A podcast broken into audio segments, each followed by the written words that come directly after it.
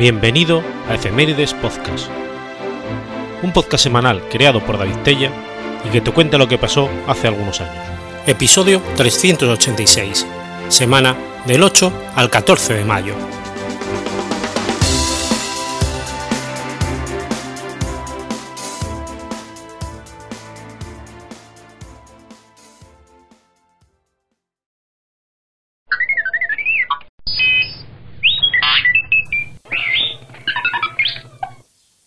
8 de mayo de 1945.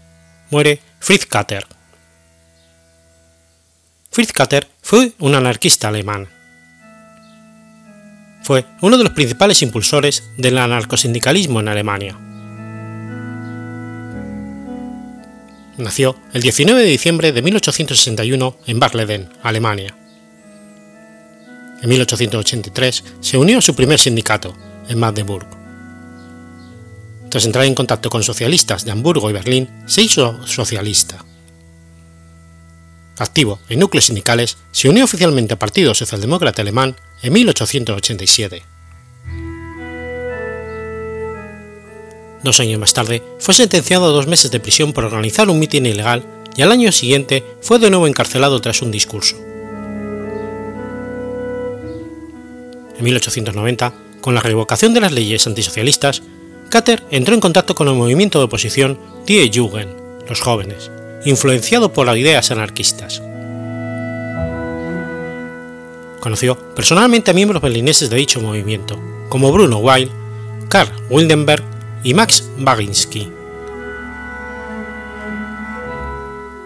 Fundó por entonces el periódico socialdemócrata Magdeburgen Volksstimme, junto a otros miembros de la Die Jugend como Hans Müller, Fritz Koester y Paul Campbell-Meyer.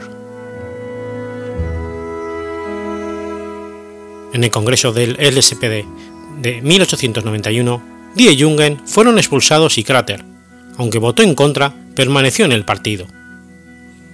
Rechazó unirse a la organización fundada por los miembros de Die Jürgen, la Asociación de Socialistas Independientes. Permanecería en el SPD hasta 1907 mantuvo reservas hacia el anarquismo en un primer momento, aunque acudió al Congreso Anarquista de Ámsterdam ese mismo año.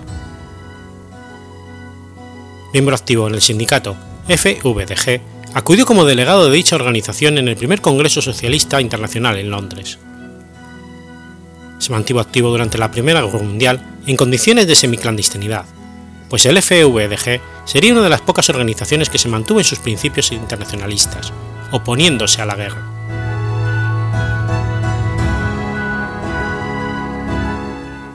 Tras la guerra, fue uno de los principales fundadores de la FAUD, Unión Libre de Sindicatos de Alemania, y de la Asociación Internacional de los Trabajadores.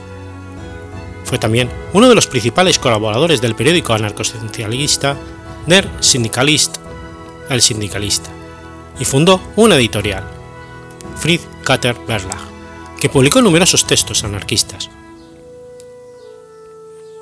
En 1930 dejó su cargo de presidente de la FAUD a la edad de 70 años. Su hija Else se casó con el anarquista español Diego Abad de Santillán. Murió el 8 de mayo de 1945 después de que explotara una bomba incendiaria caída junto a su casa.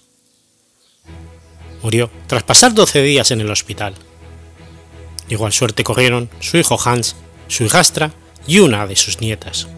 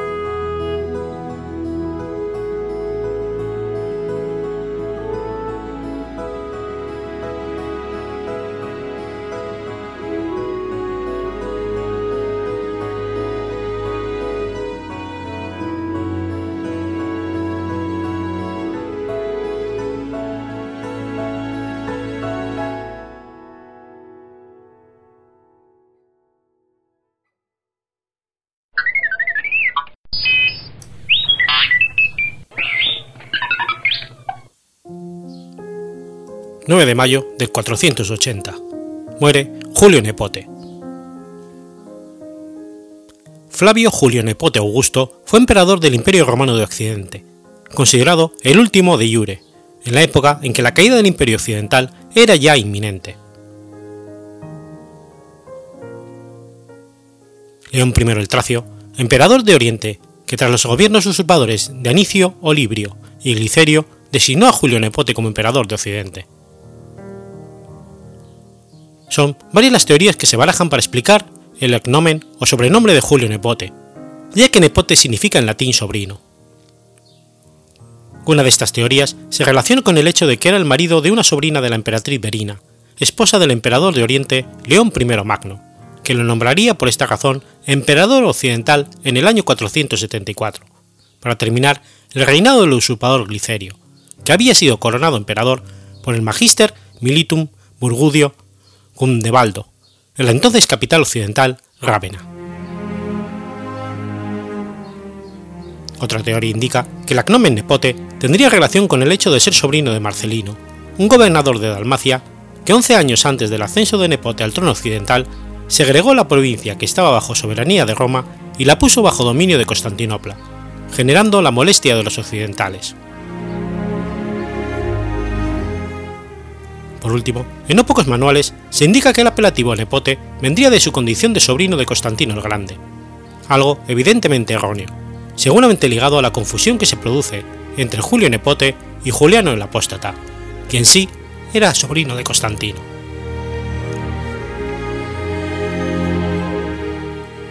Oficialmente, ya que según la corte oriental, tanto Anicio Olibrio como Glicerio habían sido emperadores usurpadores, León era emperador exclusivo en tal caso, y tenía derecho de seleccionar al nuevo Augusto occidental.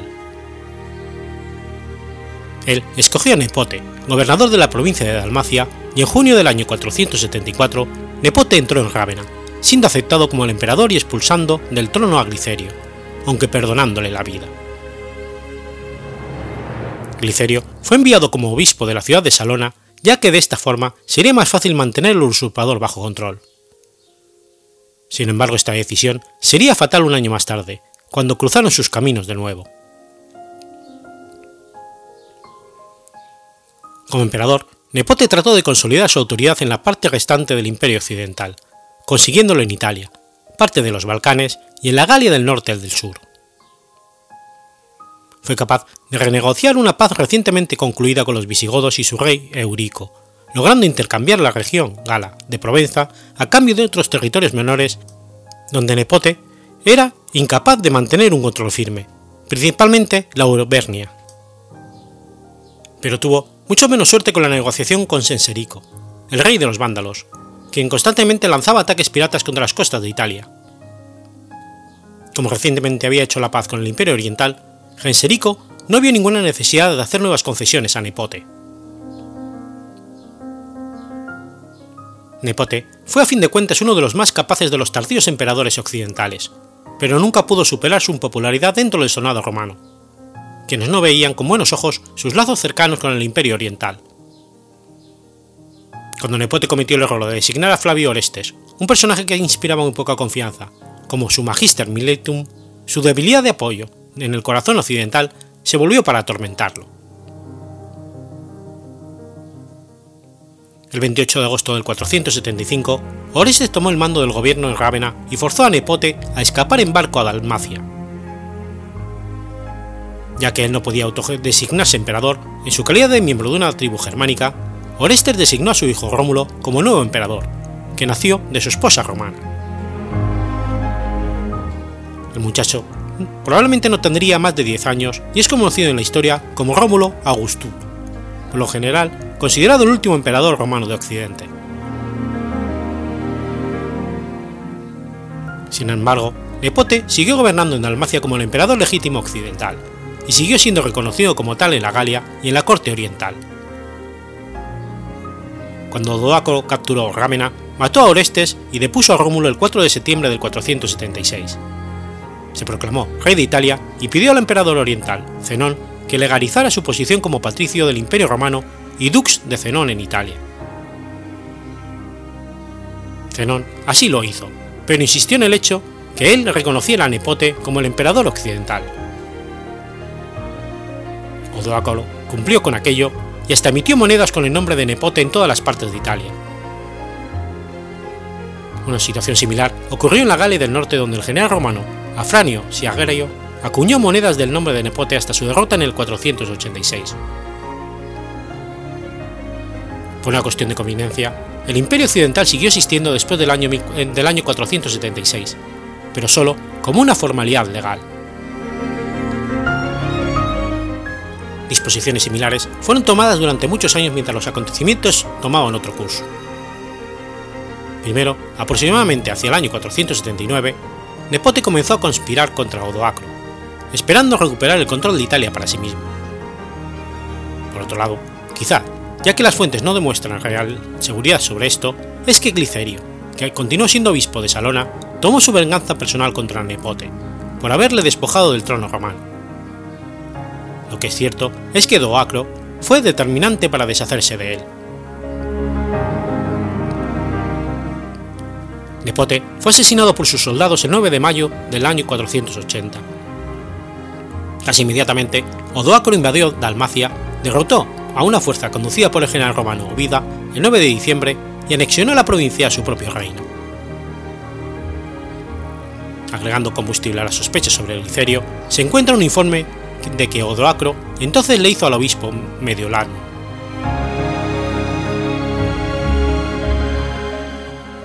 Realmente, pese a los intentos de Nepote de intentar firmar la paz con sus dos mayores enemigos, los visigodos y los vándalos, el destino del Imperio Romano de Occidente estaba sellado, ya que el imperio solo tenía un control verdadero sobre la región de Italia y estaba absolutamente a merced de sus enemigos.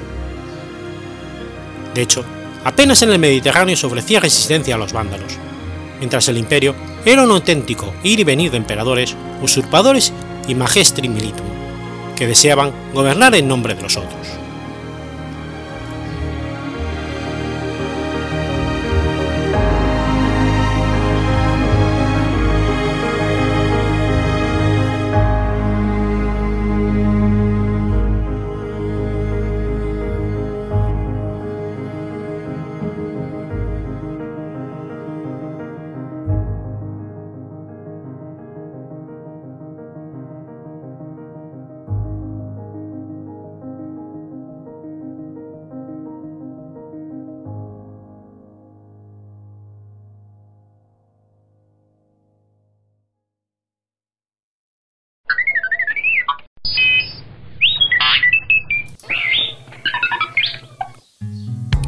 10 de mayo de 1796.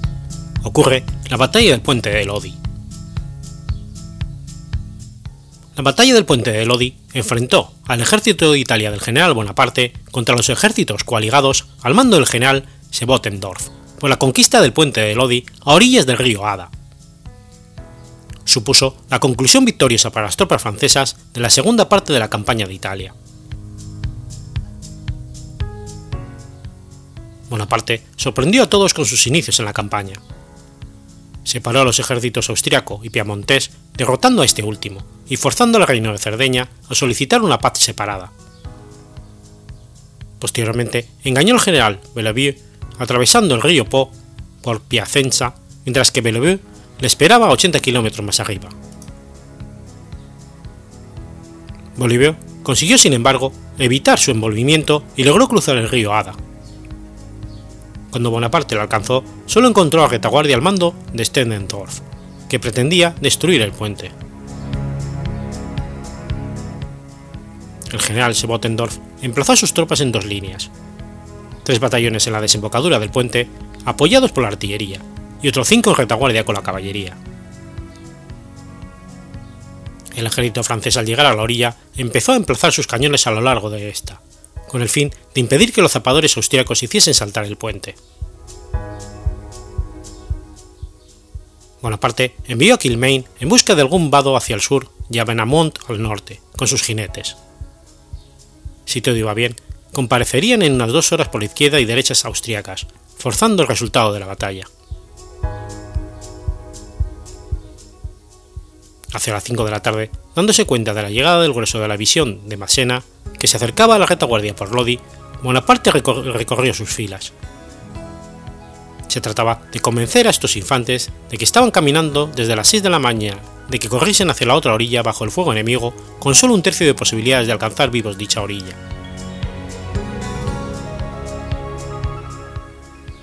Los saboyanos, al mando del jefe del batallón Dupas, jefe del segundo regimiento de carabineros, recibieron la orden de ser los primeros en franquear el puente.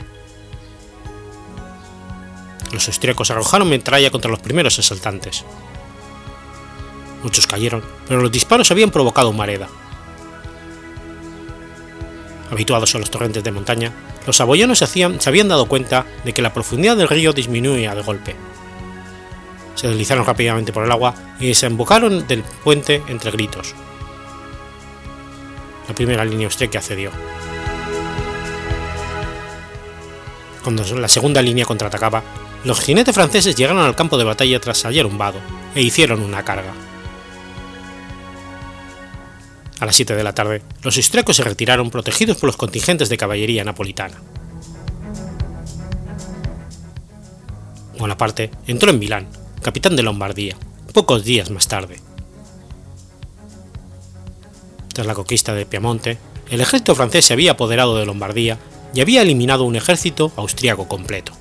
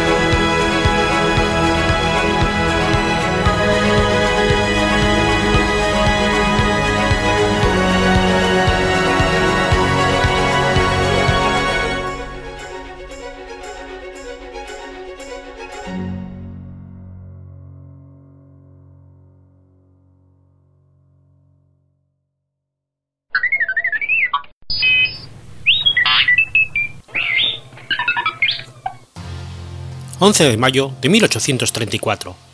Nace Leopoldo Montes de Oca. Leopoldo Montes de Oca fue un médico y académico argentino que sirvió durante la Guerra de Paraguay y las epidemias que afectaron Buenos Aires en las décadas de 1860 y 1870. Leopoldo Montes de Oca Rodríguez era hijo del doctor Juan José Montes de Oca y de Irene Rodríguez durante el gobierno de Juan Manuel de Rosas, siguió al exilio a sus padres que se establecieron en la isla de Santa Catalina, donde Leopoldo Montes de Oca inició sus estudios. Continuó su formación en Río de Janeiro y ya de regreso en Buenos Aires los continuó en la Facultad de Medicina de la Universidad de Buenos Aires, de la que su padre fue designado vicepresidente. El 15 de diciembre de 1854 Juan José Montes de Oca asumió temporalmente la presidencia para poder entregar el título de doctor en medicina a sus hijos Manuel Augusto Montes de Oca y Leopoldo, cuya tesis se tituló Apuntes sobre la Clínica Quirúrgica de Buenos Aires en los años 1852, 53 y 54.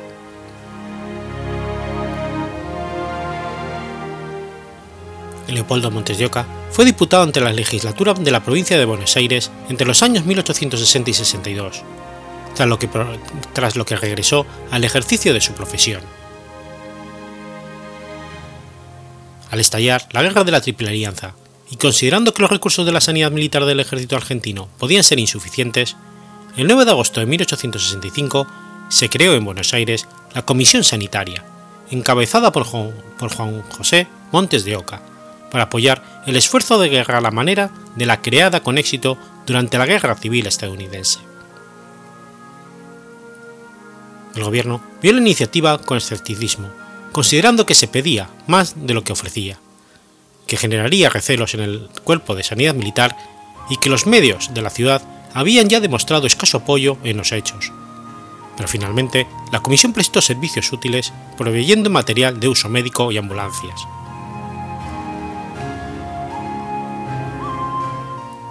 Leopoldo Montes de Oca se sumó a la iniciativa encabezada por su padre y contribuyó al establecimiento y detención del principal hospital ubicado en la ciudad de Corrientes.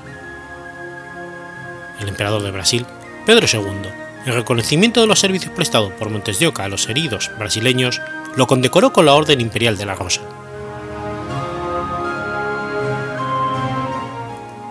Finalizada su participación en el conflicto, su actividad profesional estaría ligada a la de su hermano y juntos asistirían a los enfermos durante las epidemias de cólera de 1867 y 68 y de la fiebre amarilla en 1871, que asolaron la ciudad.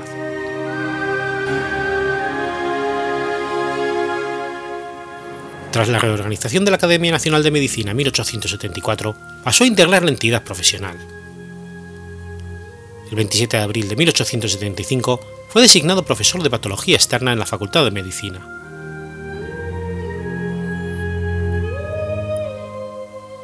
Especializado en enfermedades genitourinarias, viajó a París a perfeccionar sus estudios en la cátedra del cirujano y profesor Félix Guillon. A su regreso, fue designado profesor de nosografía quirúrgica, cargo que mantuvo hasta su jubilación en el mes de febrero de 1889 1891, fue uno de los fundadores de la Asociación Médica Argentina. Y el 21 de febrero de 1893 fue elegido decano de la Facultad de Medicina. Como tal, el 12 de octubre de 1895 le tocó presidir la inauguración del nuevo edificio de la facultad en la Avenida de Córdoba. Se retiró del decanato en mayo de 1897. 14 de noviembre de 1905, renunció por razones de salud a su sitial como académico titular, siendo nombrado académico honorario. Falleció en Buenos Aires el 4 de mayo de 1906 y sus restos fueron inhumados en el cementerio de la Recoleta, despidiéndolos, en nombre de la facultad, el doctor Gregorio Araoz Alfaro.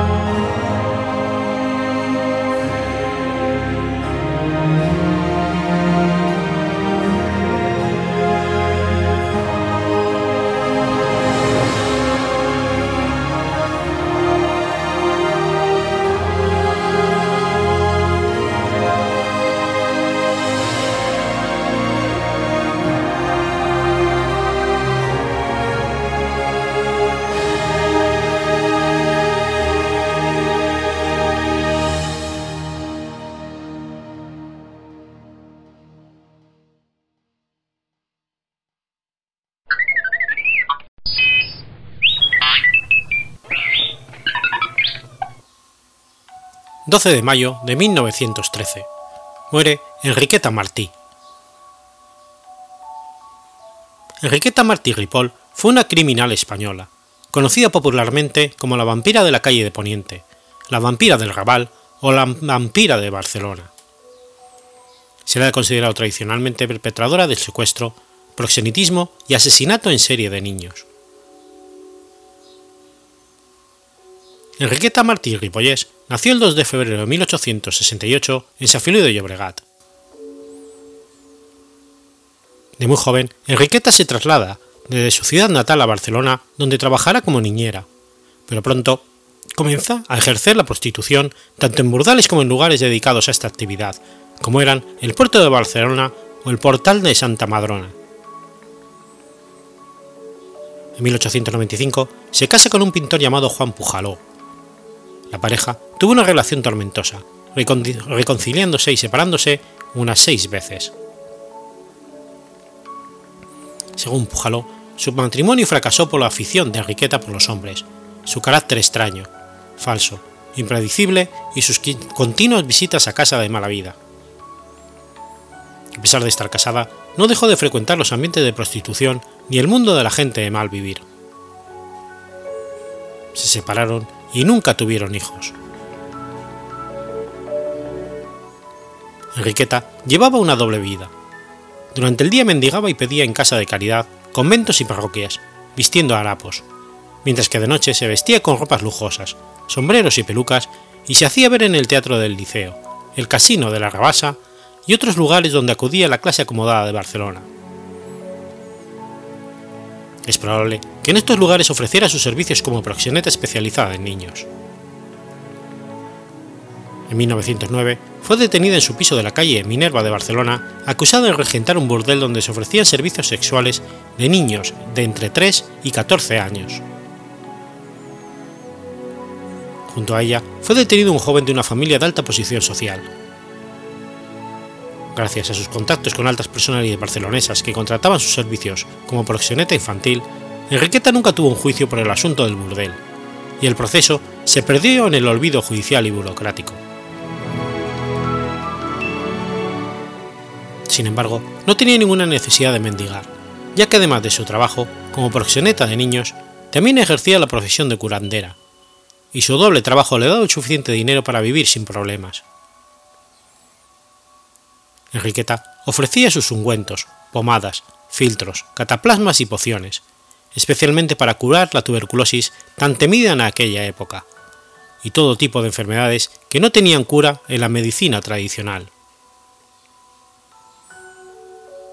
Gente de la clase alta pagaba grandes sumas de dinero por estos remedios. Supuestamente, los productos que utilizaba para fabricar sus remedios estaban compuestos por restos humanos de los niños que secuestraba y prostituía. De estos niños lo aprovechaba casi todo, la grasa, la sangre, los cabellos, los huesos. Por esta razón no tenía problemas para deshacerse de los cuerpos de sus víctimas.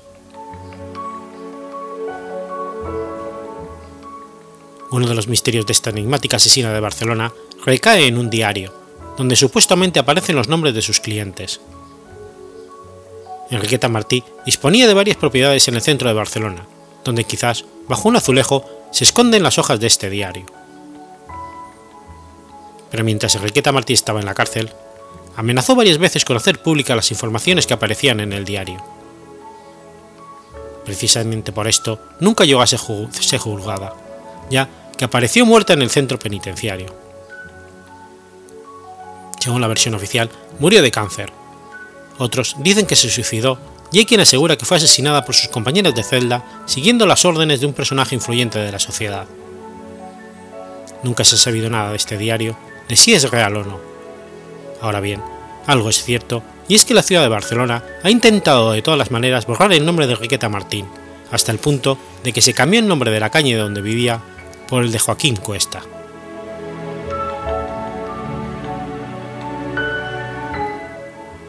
El 10 de febrero de 1912, secuestró a Teresita Guitar con Ghost. Durante dos semanas, todo el mundo la buscó y en esta ocasión hubo una gran indignación popular, ya que se demostraba que el temor de la población por los secuestros infantiles era fundado, y que las autoridades habían sido extremadamente pasivas con este tema. sería una vecina, Claudia Elías, la que pondría a la policía tras la pista de Enriqueta Martín. El 17 de febrero vio a una niña con el cabello rapado mirando desde un ventanal del patio interior de su escalera. El piso era el entresuelo número 29 de la calle de Poniente. La señora Elías nunca había visto a esta niña. La pequeña jugaba con otra criatura y Claudio le preguntó a Enriqueta si esa niña era suya, y ella le cerró la ventana sin decir una palabra. Claudia Elías, extrañada, comentó el hecho al colchonero de la misma calle con quien tenía amistad, y le hizo saber que creía que esa pequeña era Teresita Guitar con Ghost, y que le había hecho sospechar la extraña vida que llevaba su vecina. El colchonero se lo hizo saber a un agente municipal, José Asens, y este a su voz se lo comunicó a su jefe, el brigada Ribot. El 27 de febrero, con la excusa de una denuncia por tenencia de gallinas en el piso, el brigada Ribot y dos agentes más fueron a buscar a Enriqueta, que se encontraba en el patio, de la calle de Ferlantina. Haciéndole saber la denuncia, llevaron a la asesina hasta su piso. Ella se mortó sorprendida, pero no opuso resistencia, probablemente para no levantar sospechas. Cuando entraron los policías, encontraron dos niñas en el piso. Una de ellas era Teresita Guitar con Ghost, y la otra niña que se identificó a sí misma como Angelita, hija de Enriqueta, cosa que más tarde sería puesta en duda. Teresita explicó cómo en un momento en el que se alejó de su madre, Enriqueta se la llevó de la mano prometiéndole caramelos.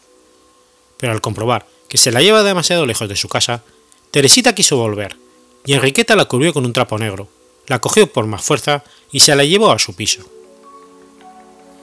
Nada más llegar a casa, Enriqueta le cortó los cabellos y le cambió el nombre por el de Felicidad, diciéndole que no tenía padres, que ella era su madrastra y que así debía llamarla cuando saliesen a la calle. La alimentaba con patatas y pan duro. No le pegaba, pero sí le pellizcaba y le hacía y le había prohibido salir a las ventanas y balcones. Declaró también que la solía dejar a solas con Angelina, y que un día se aventuraron a mirar en las habitaciones en las que Enriqueta les tenía prohibido entrar. En esa aventura encontraron un saco con ropa de niña llena de sangre y un cuchillo para deshuesar, también lleno de sangre. Nunca salió del piso durante el tiempo que estuvo secuestrada. Teresita fue devuelta a sus padres después de haber declarado.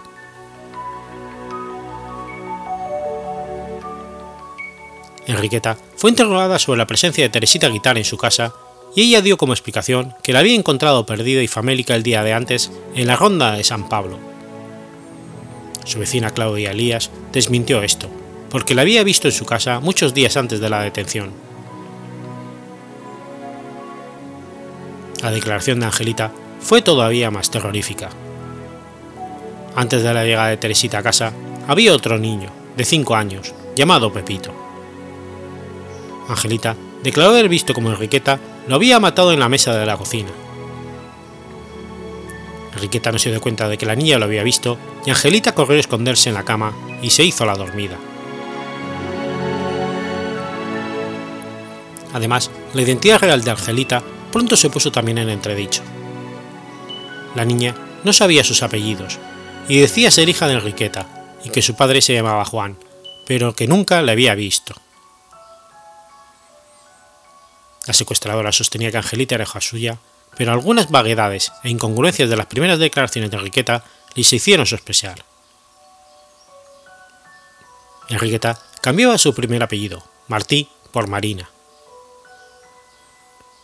Durante las declaraciones a la policía, confesó su auténtico apellido, hecho que fue corroborado por el testimonio de su marido, Juan Pujaló. Con este apellido se hacía conocer y alquilaba los pisos, de los que casi siempre le echaban por no pagar el alquiler. El marido de Enriqueta se personó ante el juez por voluntad propia para saber sobre la detención de su esposa y declaró que, había, que hacía cinco años que no vivía con ella, que no había tenido hijos y que no sabía de dónde había salido la pequeña Angelita.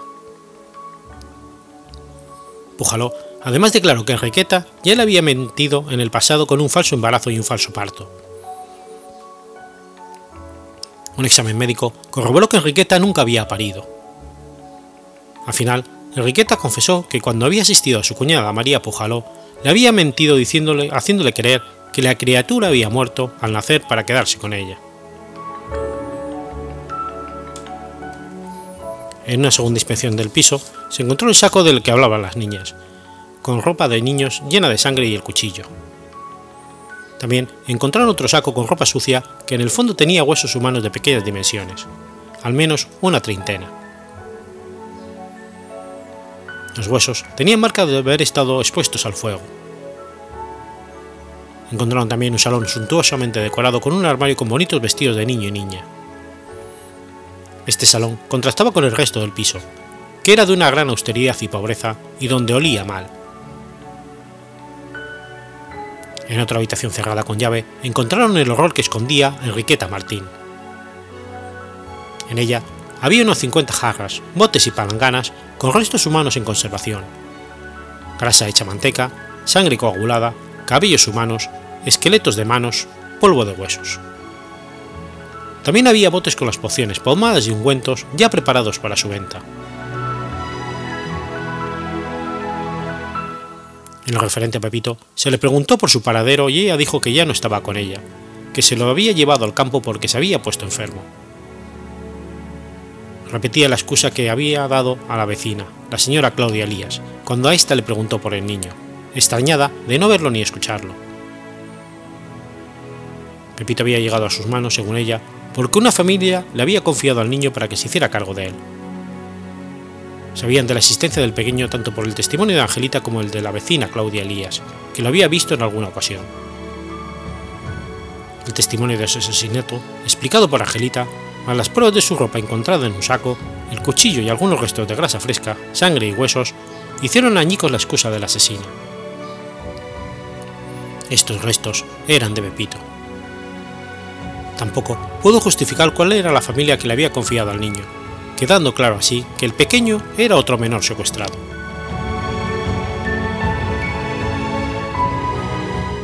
Fue interrogada por la presencia de huesos y otros restos humanos, así como las cremas, pociones y, cataplasmas, pomadas y botellas con sangre preparadas para vender que poseía en el piso, y también por el cuchillo de desguazar. Enriqueta I argumentó que hacía estudios de anatomía humana, pero le hicieron saber que los huesos, según los forenses, habían sido sometidos a altas temperaturas, es decir, habían sido quemados o cocidos, y presionada por los interrogatorios acabó confesando que era curandera y que utilizaba a los niños como materia prima para fabricar sus remedios. Decía ser una experta y saber confeccionar los mejores remedios, y que sus preparados eran muy bien pagados por la gente adinerada y de buena posición social. En un momento de debilidad fue cuando sugirió que investigaran las viviendas de las calles, talleres, pilanqués, juegos florales y su casa de San Filiu de Llobregat. En ese momento ya se sabía condenada y quería beneficiarse de sus servicios como proxeneta de pedófilos. A pesar de ese momento de debilidad y de ira por la suerte que le esperaba, Enriqueta no delató ni un solo nombre de sus clientes.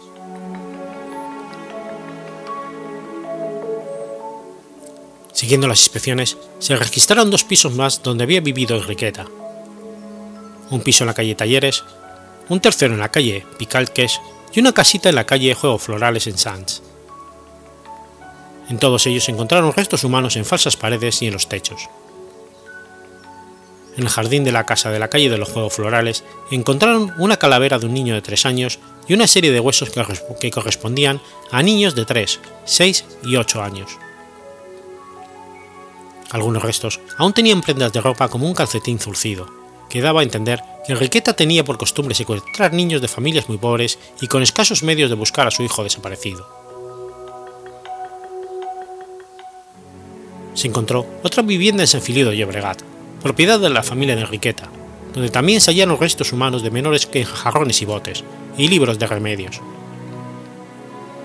La casa pertenecía a la familia Martí, que era conocida en la población por el sobrenombre de Lindo, pero estaba cerrada por la mala administración del padre Enriqueta, según testimonio del marido Juan Pujaló. En el piso de Poniente también se hicieron otros hallazgos. Un libro muy antiguo con tapas de pergamino, un libro de notas donde había escritas recetas y pociones con una caligrafía muy elegante, un paquete de cartas y notas escritas en lenguaje cifrado y una lista con nombres de familias y personalidades muy importantes de Barcelona. Esta lista fue muy polémica ya que entre la población se creyó que era la lista de clientes ricos de Enriqueta. La gente creía que no pagaría por sus crímenes de pederastia o de compra de restos humanos para curar su salud por el hecho de ser gente rica. La policía intentó que la lista no trascendiera, pero corrió el rumor de que en ella había médicos, políticos, empresarios y banqueros. Las autoridades, que tenían la semana trágica muy presente, y con el temor de que hubiese un motín popular, calmaron los ánimos de la gente, haciendo que el ABC publicase un artículo donde se explicaba que la famosa lista solo había nombres de personas a quienes Riqueta mendigaba y estas familias y personalidades habían sido estafadas por las mentiras y ruegos de la asesina.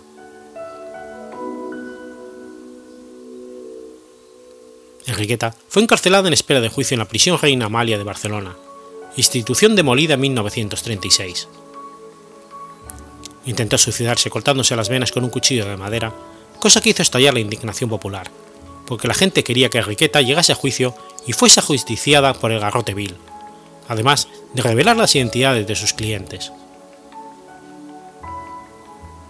Las autoridades de la prisión hicieron saber mediante la prensa que se habían tomado medidas para que Enriqueta no quedara nunca sola, haciendo que tres de las reclusas con más carisma de la prisión compartieran celda con ella. Tienen instrucciones de destaparle las sábanas en caso de que se tapara para evitar que se abriese las venas con los dientes.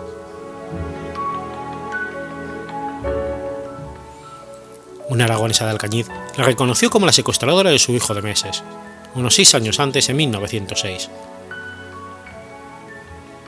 Por aquel entonces, Enriqueta, con una extraordinaria amabilidad para con la mujer exhausta y famélica por un viaje muy largo desde su tierra, consiguió que le dejara a su hijo. Con una excusa ingeniosa se alejó de la madre para después desaparecer. La madre nunca recuperó a su hijo ni tampoco llegó a saber qué hizo con él. Enriqueta, sin embargo, nunca llegó a juicio por sus crímenes. Un año y tres meses después de su detención, en la madrugada del 12 de mayo de 1913, falleció, estando el proceso en su contra aún en fase de instrucción. Oficialmente falleció de una larga enfermedad, aunque según la versión más popular, sus compañeras de prisión la mataron linchándola en uno de los patios del penal. Su fallecimiento prematuro no dio oportunidad a que en un juicio se supiese toda la verdad y todos los secretos que escondía. Fue enterrada con toda discreción en la fosa común del cementerio del sudoeste, situado en la montaña de Montjuic de Barcelona.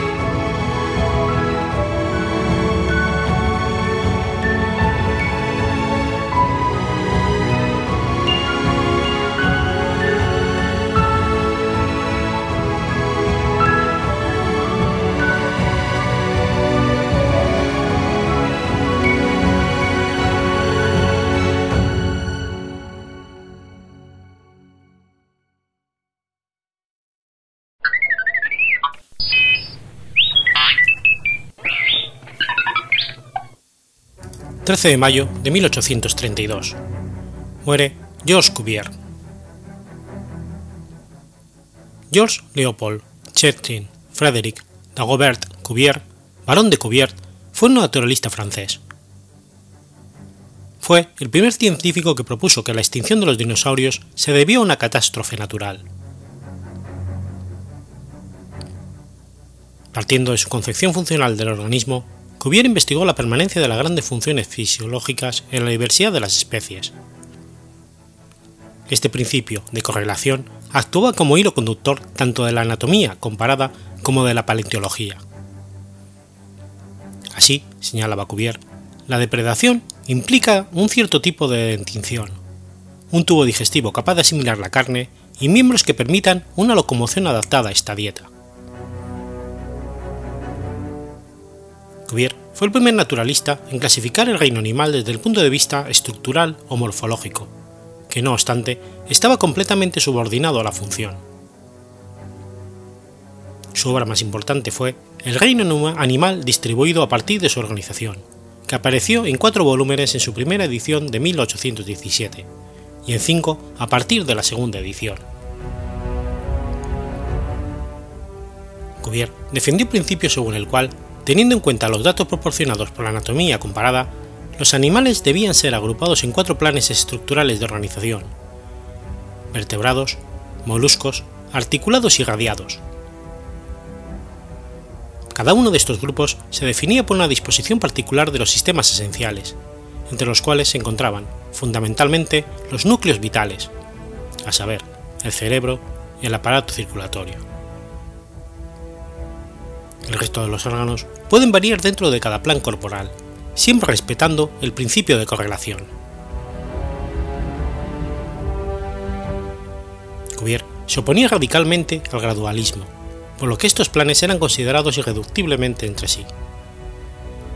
Tanto su funcionalismo como su defensa de esta irreductibilidad le condujeron a una célebre polémica con Etienne Geoffrey Saint-Alier. Cuvier jugó un papel crucial en el desarrollo de la paleontología. Gracias a su principio de correlación fue capaz de reconstruir los esqueletos completos de animales fósiles. Cuvier colaboró con el estudio de capas con Alexander Bronian y con William Smith en el mismo periodo, concluyendo en ambos casos que las capas habían sido establecidas durante un periodo prolongado durante el cual claramente hubo un principio de sucesión faunística, estableciéndose así la disciplina científica de estratigrafía. Partiendo de sus observaciones paleontológicas, Cuvier elaboró una historia de la Tierra fundamentada en el fijismo y el catastrofismo. Así, concibió la, historia geológica como una historia puntuada por revoluciones o catástrofes. En tales periodos se habían producido la extinción de las especies hasta entonces existente y su sustitución por otras. Estas nuevas especies procederían de otras regiones del planeta que se habrían salvado de la catástrofe. Así explicaba Cuvier los vacíos estratigráficos del registro fósil, que no parecían permitir la indiferencia de una continuidad de las formas orgánicas. Desde la perspectiva del catastrofismo, la edad de la Tierra no necesitaba ser excesivamente prolongada. De ahí que Cuvier abogara por solo 6.000 años de antigüedad, lo que le enfrentó a Charles Lelier, cuyo gradualismo requería millones de años. Esta defensa de la constancia de las especies y su oposición al gradualismo enfrentó a Cuvier con la corriente transformista iniciada por Buffon y desarrollada ampliamente por Lamarck. En un documento de 1798 sobre los restos fósiles de un animal encontrado en yeso en cantera cerca de París, Cuvier escribió así: Hoy, la anatomía comparativa ha llegado a tal punto de perfección que después de inspeccionar un solo hueso, uno puede determinar a menudo la clase y a veces incluso el género del animal al que pertenecía, sobre todo si ese hueso pertenece a la cabeza o a las extremidades. Esto es, porque el número, dirección y forma de los huesos que componen cada parte del cuerpo del animal son siempre en una relación necesaria a todas las otras especies, de tal manera que hasta cierto punto uno puede deducir la totalidad de cualquiera de ellos y viceversa.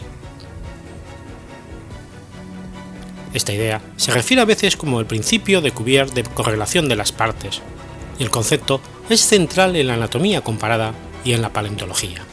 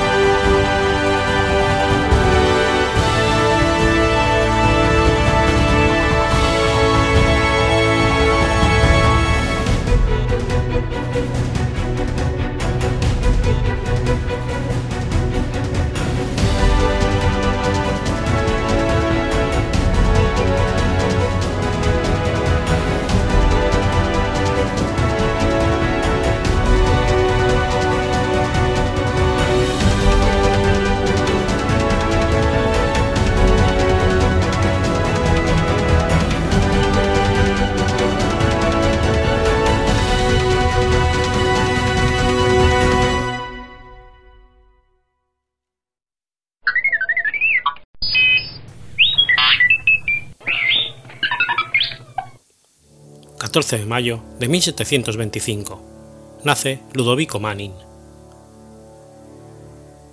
Ludovico Manin fue un magnate veneciano que llegó al cargo de dux de la República de Venecia, siendo la última persona en desempeñar esa función, pues en 1797 la República fue abolida por las tropas francesas de, Napoleón Bonaparte, que lo forzó a abdicar.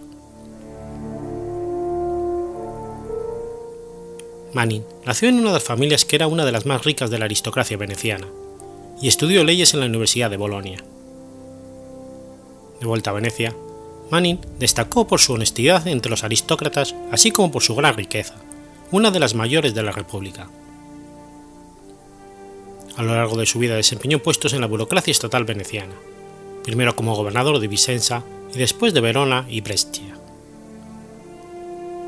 En 1764 fue designado procurador y cinco años después consiguió quedar exento de nuevos cargos administrativos alegando mala salud.